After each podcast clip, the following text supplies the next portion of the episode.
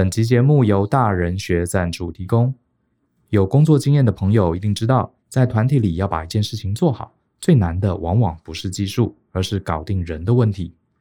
很多事情目标定了，技术 OK，甚至啊也不缺预算跟人手，但最后还是失败收场，往往就是因为人性。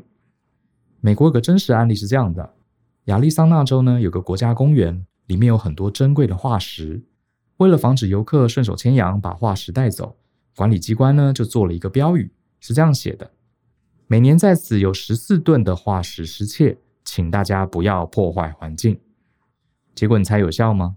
这个标语啊不立还好，立了之后啊，化石的失窃率啊反而暴增四点七倍。怎么会这样呢？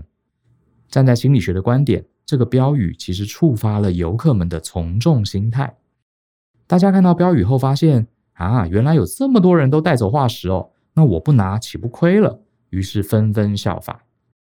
你看啊、就算我们有技术，也有心想把事情做好，却忽略了复杂的人性，结果啊，还是可能会事与愿违，甚至弄巧成拙，就像那个公园的标语一样。所以呢，大人学特别推出了一门全新的线上课程，就叫做专案心理学。它是业界首见，结合最新的行为心理学研究，还有我个人在专案管理累积二十年的实务经验，融合而成的一门线上课。其中包含二十多个单元、五个小时的音频，还有将近六万字的文稿。购买后不限时间、不限次数学习，帮助各位掌握细微隐晦的人性，促成团队的合作，同时让专案顺利成功。欢迎到节目说明栏中查看更多的课程介绍哦。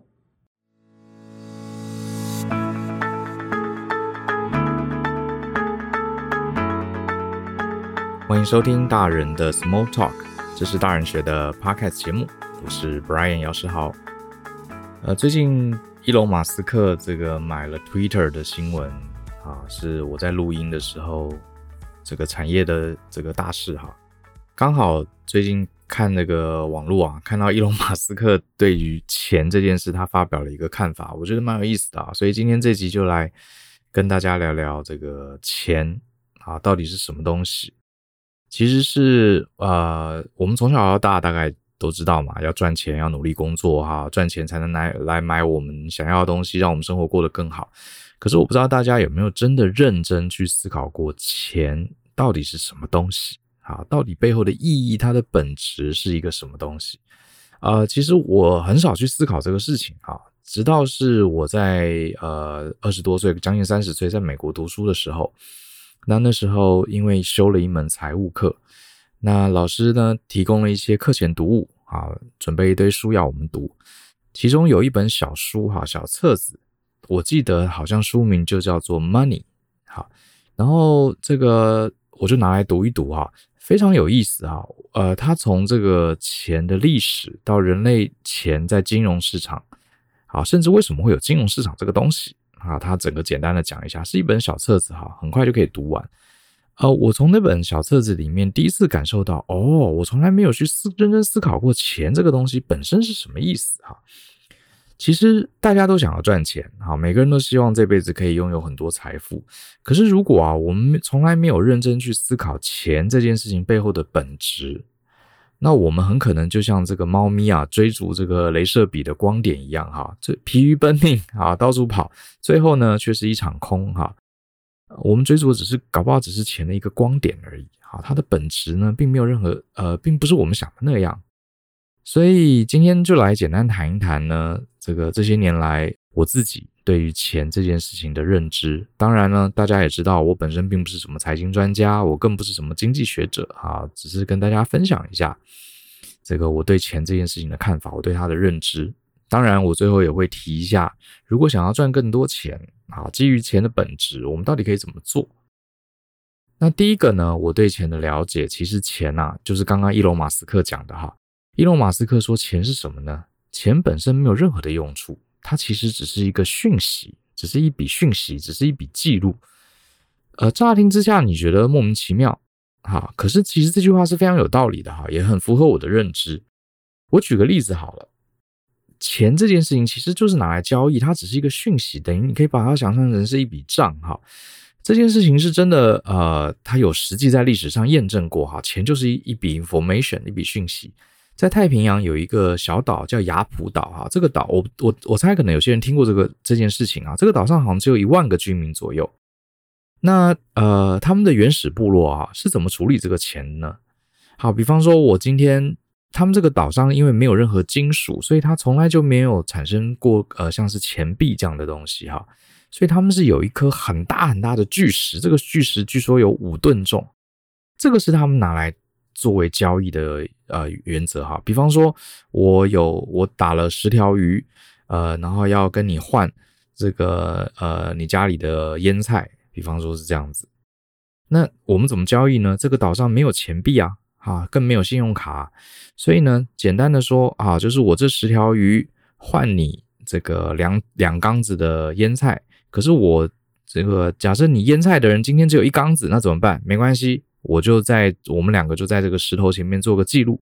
好，这个呃，我出十条鱼，然后呢，你就呃这个石头上就记录，这样记录着我们这笔交易哈。大致上是这样哈，细节大家可以上维基百科全书，细节可能不完全是我这样讲。总之呢，就是我们两个交易好，就把这个记录写在上面，大家就等于是呃就拥有了。拥有了这个泡菜或者是鱼的所有权，好，就记在这个石头上。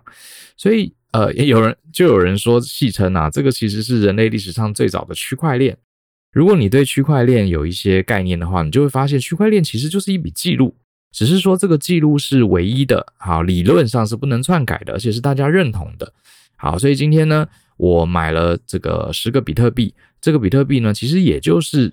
呃，网络上的一一笔记录，只是说这笔记录，呃，其他人不能篡改，所以上面显示我买了十个比特币，我就是这十个比特币的拥有者，跟那个刻在大石头上的概念是一模一样哈，跟这个呃岛上的用法是一模一样，所以他这说他是最早区块链，真是有道理，所以这也呼应了伊隆马斯克说的，钱本身没有任何意义，好，它只是一个记录。那我自己啊、很喜欢追踪的一个住在蒙古的一个 YouTuber。好，它里面也有一段很有意思。这个蒙古人啊，基本上他们至少 YouTuber 里面展现的是他们生活非常简单。哈，这个博主他就养牛养羊，然后天天就吃牛羊肉，过得很开心的日子。可是呢，整天吃牛羊肉，牛羊肉他都要配这个韭菜花，配蔬菜，配大葱，配洋葱。那他是他是种啊，他不是种羊，他是养羊的，他没有这个种菜，怎么办呢？他就拿他的羊肉去跟种菜的人换这个韭菜。好，换洋葱，可是这其实就是最原始的以物易物。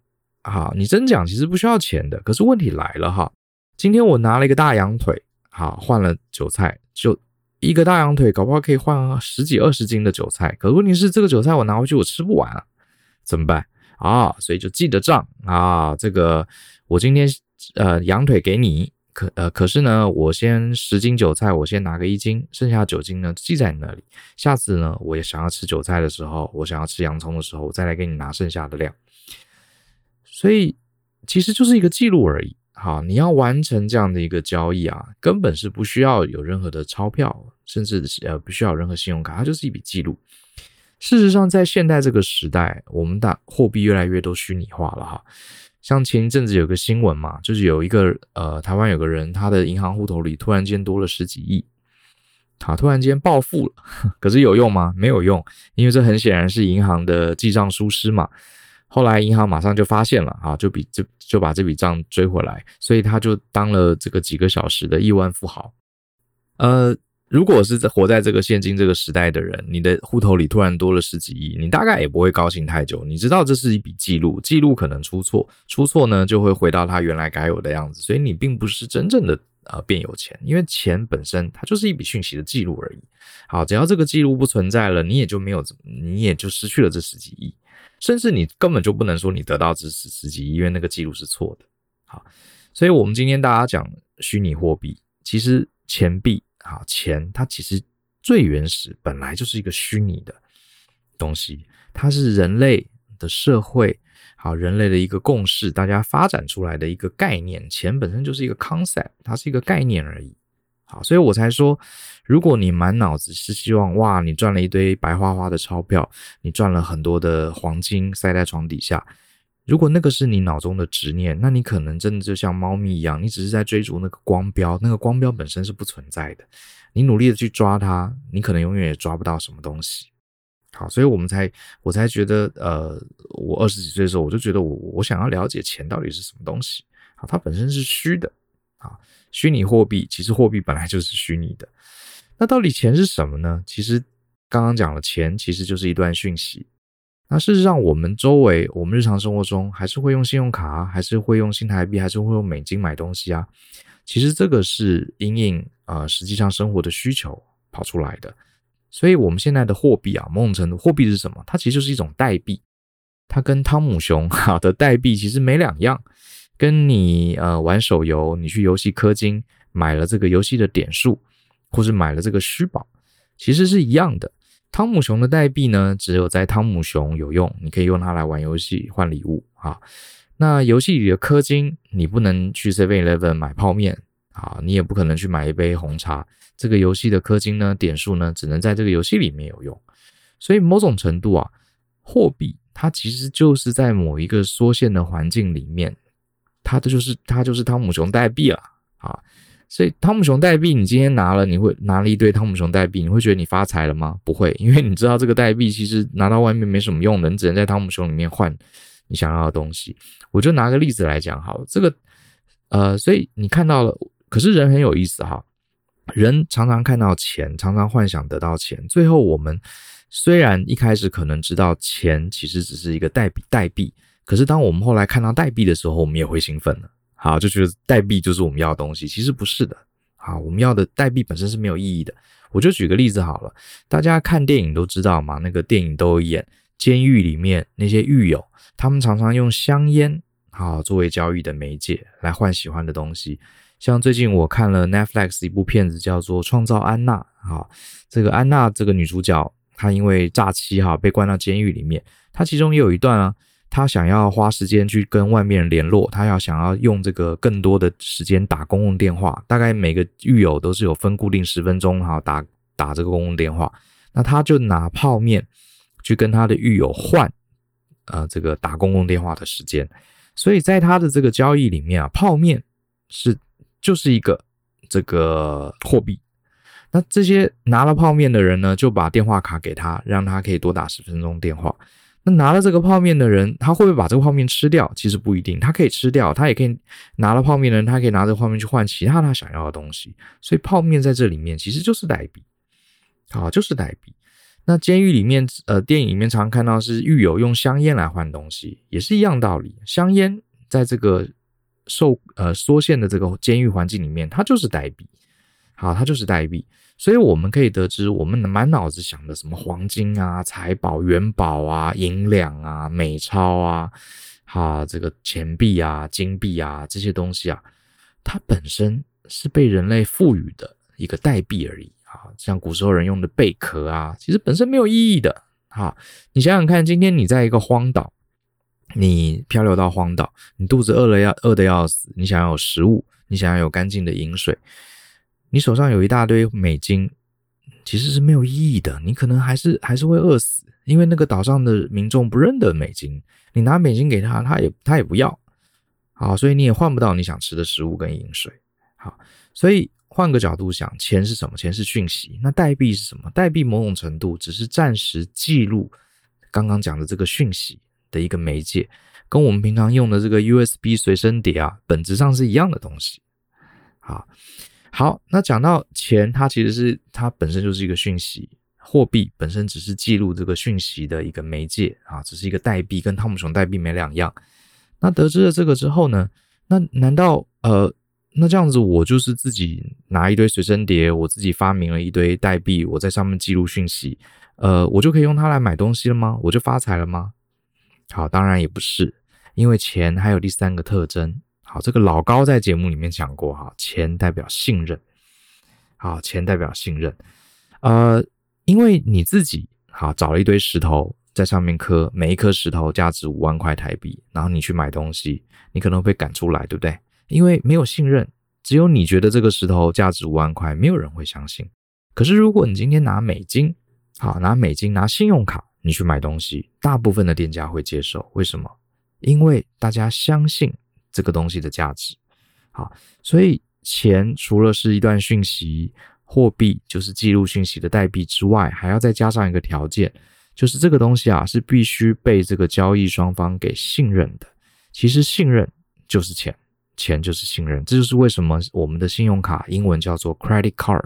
好，credit 就是信任嘛，好，信任额度，所以叫 credit card。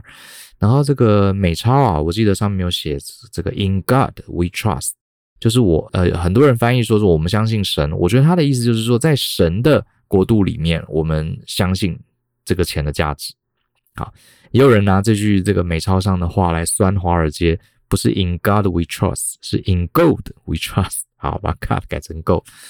所以你看啊、哦，一个国家它发行货币，银行发行信用卡，某种程度啊，就是用国家或是银行它的公信力，好，给这个代币，给这个汤姆熊代币赋予一个信任。所以信用卡本质就是一个塑胶卡片嘛，纸钞它就是一张纸嘛，啊，只是印刷比较精美。钱币其实就是金属圆片嘛。可是因为在国家信用呃国家或者银行这些强大的组织啊，给他担保，给他信任，所以我们就哦，原来这张塑胶卡片它不它是金卡，我可以拿它来买东西。呃，这张纸啊，我可以拿来换我要的货品，如此而已。所以钱就是信任。那从这个从中做衍生啊，最近大家很夯 NFT 嘛，对不对？NFT 跟 JPG 到底有什么不一样？为什么一张这个画着猴子的图片，所有人都可以直接下载，而且下载出来的档案跟原始档案是一模一样的，都是 JPG 的图档？为什么它可以卖这么这么贵的钱？原因就在于背后他们营造了某种程度的信任。至于你要不要相信，好，那是你的事，那你自己要决定。所以你看啊，在台湾也好，国外也好，所有这些 NFT 的项目哈，这些专案，你会发现有高比例都是找明星代言，找明星背书，某某某明星，某某某知名的大亨，某某某知名的大神哈，他也买了这个 NFT，他也有这个 NFT，或是周杰伦啊，跟这个 NFT 跟周杰伦有什么关系，或是哪一个艺人也拥有这个 NFT？为什么你会发现 NFT 都很强调艺人名人？就是因为艺人名人他容易获得大家的信任，好，所以你知道了吧？NFT 本身是没有价值的，好，就跟汤姆熊代币一样，本身没有价值。可是当你发现哇，越来越多名人，啊，这些都是我们认识的啊，我们相信的人啊，他都买了这个 NFT，而且这个他到底花多少钱买，我们其实也不知道。总之他拥有，他就有了价值。好，否则他其实只是无限下载的 JPG。原因就在这里，因为这些做 NFT 的人非常非常清楚哈，任何的东西都可以变成货币，只要它能获得公信力，只要是大家认同它是有价值的就可以了。好，所以再度回应一下，你去追逐这些钞票，追逐这些黄金白银，其实是本末倒置的。你应该创造的是背后的信任。当你有了大家的信任之后，呃，你手上的这些。黄金这些钞票，它不过是一个媒介而已。好，这边也顺便提一下啊，这个呃这几年有一个很流行的领域叫故事经济学哈，有一本书就叫故事经济学哈。然后呃最近就也推荐我看一本书叫价格烽火效应，它其实就在讲啊，其实它就在讲为什么叫故事经济学呢？其实很多时候啊，一个东西的价值啊，呃跟我们大家对它的信任跟认定有关。所以呢，如果今天我们可以编一个故事，这个故事我们大家都相信了，啊，相信某个东西是有价值的，这个产这个东西它的价值就会出现，而且它会随着大家对这个故事的认定而起伏。哈，举个例子好了，其实像前几年哈，这个油价很高的时候，就很多经济学家研究，诶，这个为什么油价这么高？哈，这个事实上，呃，油并没有减产啊。好，市场上这个提供的原油还是很多，而且需求面需求面也没有特别提高啊，供需都是维持一个稳定的状况。为什么油会提高呢？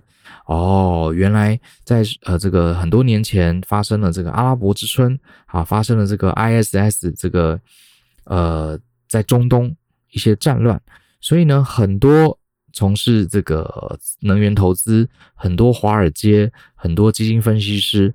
他们就想到了，哎呀，这个中东的局势非常混乱啊，当地出了很多很多的乱象，这些油田呐、就可能被这些呃伊斯兰国占领，占领之后，他们可能会破坏这个油田，巴拉巴拉巴拉。你有没有发现，这些其实都是故事？好，可是当大家都相信这个故事，这个故事听起来很合理，大家都相信的时候，你就会发现很多人就开始囤积原油啦。哎呀，糟糕，这个原油产量以后一定会受损啊，好，会减产啊，巴拉巴拉。当大家都相信这个故事的时候，哎，结果油价就增长了，好，就增长了。你想想看，今天如果你能编出一个故事，告诉全世界的人，接下来粮食没有了，好，这个凤梨好得了这个虫害，以后人类吃不到凤梨了。假设你这个故事编得够好，提供足够的佐证，搞不好在台湾可能很便宜的凤梨，突然间就涨了二十倍价钱，就像之前大家抢卫生纸一样，是一样的概念。好，所以其实这个当然啦，也是要特别小心。好，所以其实钱它你会觉得说啊，这些人骗钱啊什么的，其实我倒不会这样看。我觉得钱它本来就是基于大家的认知、好信任而产生出的价值。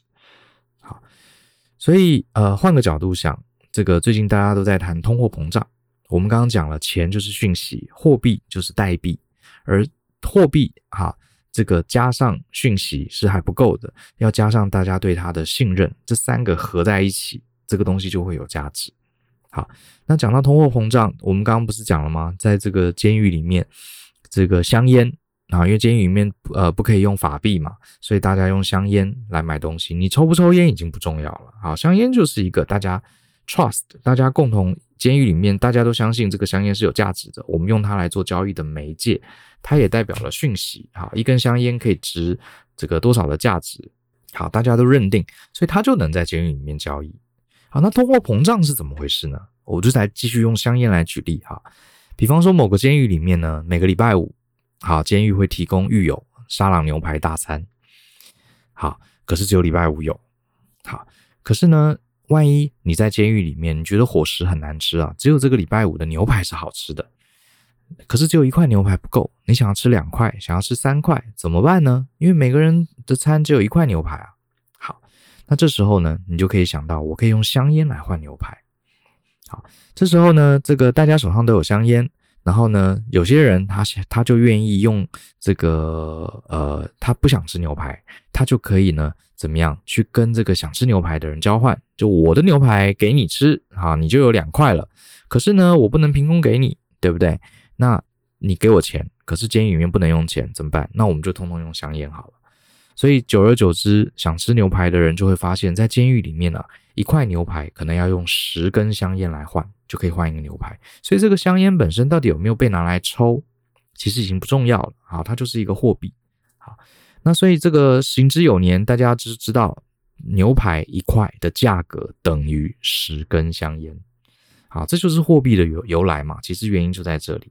好，那我们来看哦，货通货膨胀是怎么发生的？我用一个最简单的例子，这个监狱里面的香烟本来是固定的。好，比方说监狱里面每一每一个狱友一个礼拜。发你发给你一包香烟，好，这个就是这么多。那不抽烟的人呢，他就可以拿这个香烟来换肥皂啦，换他要的衣服啦，换要他的任何东西，或是牛排。好，结果有一天呢，啊，这个典狱长放福利了，他说：“哎呀，最近一年啊，这个各位表现非常好，都没有人越狱哈，也没有人闹事，所以呢，我跟上级申请了，我们以后啊，每个礼拜发十盒香烟，好，发下去。”好，这当然是一个虚构的例子啦。怎么会有人发那么多香烟？我们就假设有这件事，所以突然间大家手上是不是多了很多很多香烟？各位，如果你接下来要吃牛排，你就会发现，以前牛排十根香烟可以发可以吃到一块，可是因为现在市场上有太多太多香烟了，所以你就不可能用十根香烟换，你可能就变成要二十根香烟才能换一个牛排。所以你有没有看到，同样的牛排价值，这个牛排并没有变得比较厚。啊，并没有改用和牛，它就是原来的牛排。可是呢，本来是十根烟可以换到，现在变二十根烟。那什么叫通货膨胀？通货在这个例子里面，它就是香烟嘛。十根，呃，一块牛排是从十根变成二十根，所以通货就膨胀，膨胀，并不是牛排变贵了，而是你的香烟变贱价了。所以在这个交换的过程中啊，某种程度，香烟的价值，每一根香烟的价值是降低的，所以我们就可以知道，通货膨胀某种程度，换个角度看，就是货币贬值。好，货币贬值，所以呢，呃，我们上班族每个月固定领十根香烟，你能吃到的牛排就会越来越少，好，就会越来越少。那这个要怎么办呢？好，这就是我们上班族领固定薪水的人最大最大的人生挑战。好，最大人生挑战，这也是为什么哈，这个我们会开一个通膨课的原因。好，这个通货膨胀的系统化知识跟应对策略，这个也顺便打个广告。我觉得你如果是一个领固定薪水的人啊，你一定要认真搞清楚，你手上的香烟现在还值多少钱？其实有很多方法的。好，有很多方法。你想要让这个香烟，你当然不能控制典狱长，你叫他不要乱发香烟，你不能控制美国不要乱印钞票。可是呢，当你手上拥有的这些香烟，你能怎么样保住它的价值？其实是有很多方法，就是所谓的资产配置了。所以我会认为你必须要了解钱的本质，你才会了解通货膨胀的本质，你才会知道要怎么样守住你手上的资产。好，那我们来简单做个结论好了。我们讲了这个钱，它本身没有意义，它本身就是一个讯息啊，它就是伊隆马斯克说的，它就是一个 information。啊，所以你从区块链、从虚拟货币的概念，你就知道它本来就是一段讯息。那为了加交易方便，我们把这些讯息写在某一个固定的地方，比方说钱币，比方说香烟，比方说泡泡面，比方说黄金，比方说贝壳，这些记录资讯的媒介本身就是代币。好，所以你去追逐这个代币本身没有用，你还要追逐它背后的信任。那我们一般人到底要怎么样呃变更富有，好赚到更多钱呢？所以回归到本质。你就知道，你不是去把一堆钞票往你身上踹，而是说啊，你要在这个市场上建立公信力。好，当然赚钱有很多很多的方法，可是对我来说，我看了那么多书，我当我对钱有了不一样的认知之后，我才发现信任是对我们小老百姓来说是一切。如果你可以长时间的去提供，好，比如说有价值的商品、有价值的服务。比方说，你是一个城市设计师，你让大家，你让老板，你让这个你的同事都相信，把这个网站交给你，你可以在很短的时间内把城市写好，bug 很少，可以让这个网站顺利运作。诶，你就会发现，就有人要拿代币来跟你换你的服务。好，如果你只是有的时候程式写得很好，有的时候写得很乱，你就发现你的大家愿意拿的香烟跟你换的服务越来越少了。大家越就更少人拿钱来跟你换，因为你没有建立这个信任感。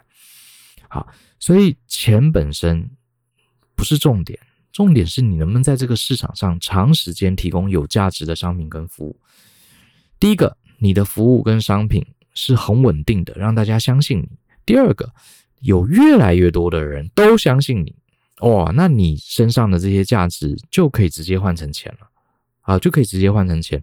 所以这件事情啊，对我我呃，当然我这样讲，你可能觉得，诶，Brian，你不是在讲废话吗？这不是很基本的道理，没有错哈。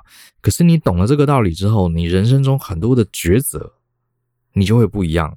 我举个例子，比如说你今天有两份工作，好，都同时要你。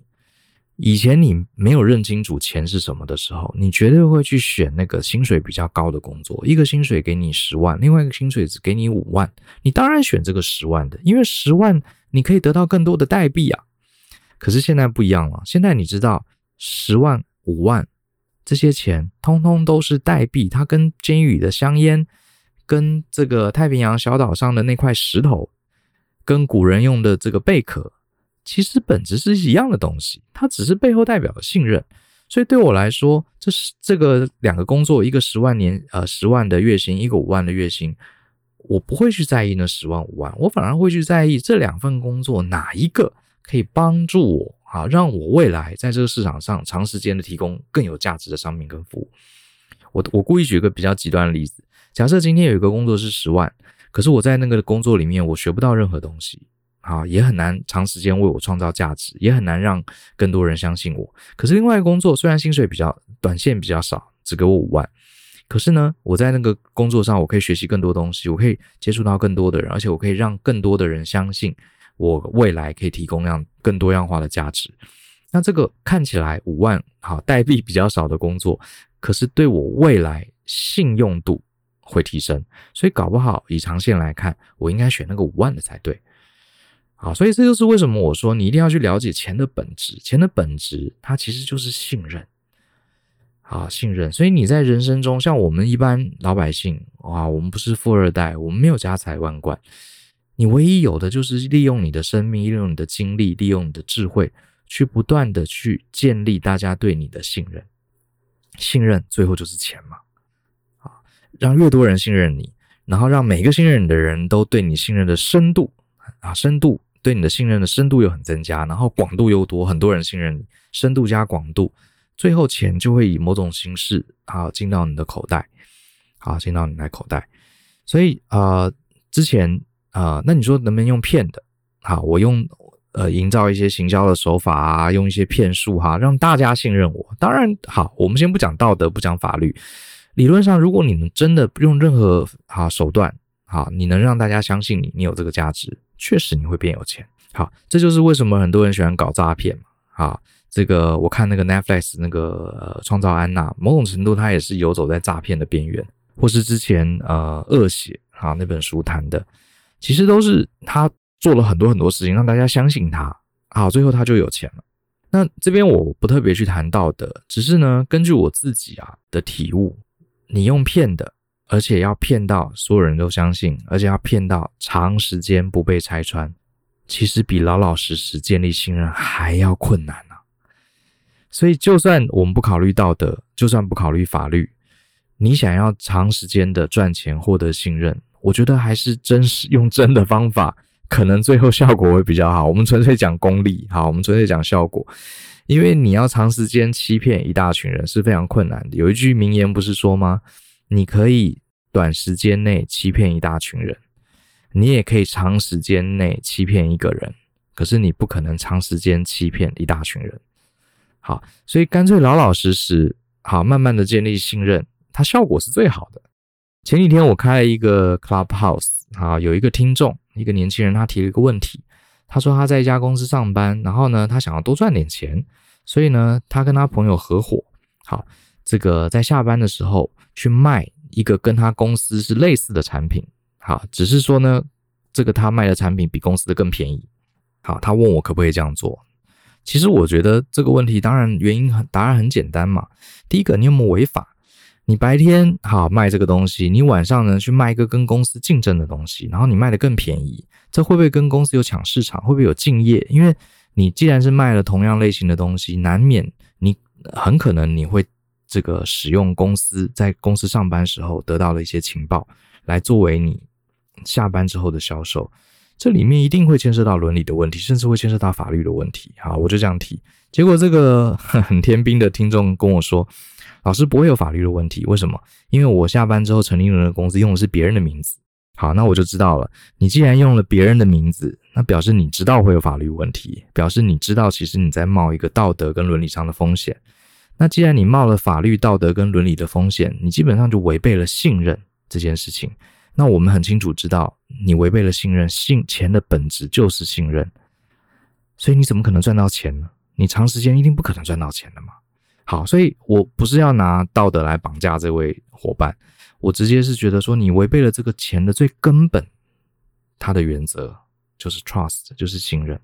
好，所以我的答案是怎么样建立有钱，就是就是让你。慢慢累积信任，只能这样子。好，不是去追逐这个代币。那你在人生选择的时候，当你看到一堆钱可以选，你可能要去思考背后哪一个选择可以为我长远啊获得更多的信任。那第三个我也要提一下，就是我们除了增量，也要考虑安排存量。什么意思？当你随着你的信任啊，在你的专业度信任，大家越来越多人信任你的时候，你会赚到很多钱。这些钱呢，你可能存在银行里啊。可能你会买房子，变成不动产的形式储存起来，或者是买黄金都可以，这些是存量。可是我们刚刚也提过了，当市场的货币越来越多的时候，它最后就不值钱了。别忘了，房子也好，你手上的黄金也好，你你这个户头里面的这些数字也好，它都是会贬值的。如果你没有好好去安排它的存量，你没有好好做资产配置，啊，没有好好的去调整它。你库存了一大堆香烟，库存了一大堆汤姆熊的代币，最后它也会消失，它价值也会消失殆尽。所以这就是为什么我也推荐大家一定要去彻底了解通膨，好，要好好的学习通膨的原因。好吧，拉里拉杂说了一大堆，其实呃，我只是想跟大家分享一下这些年来我对钱这件事情的看法。大家都很爱钱，大家都想要更多钱，好，可是如果你不能真正了解钱的本质，那很可能就会像这个猫咪一样追了半天，最后徒劳而功。好，好吧，希望大家都能发财，然后也希望你还喜欢今天这期的节目。相信思考，勇于改变，我们下次见，拜拜。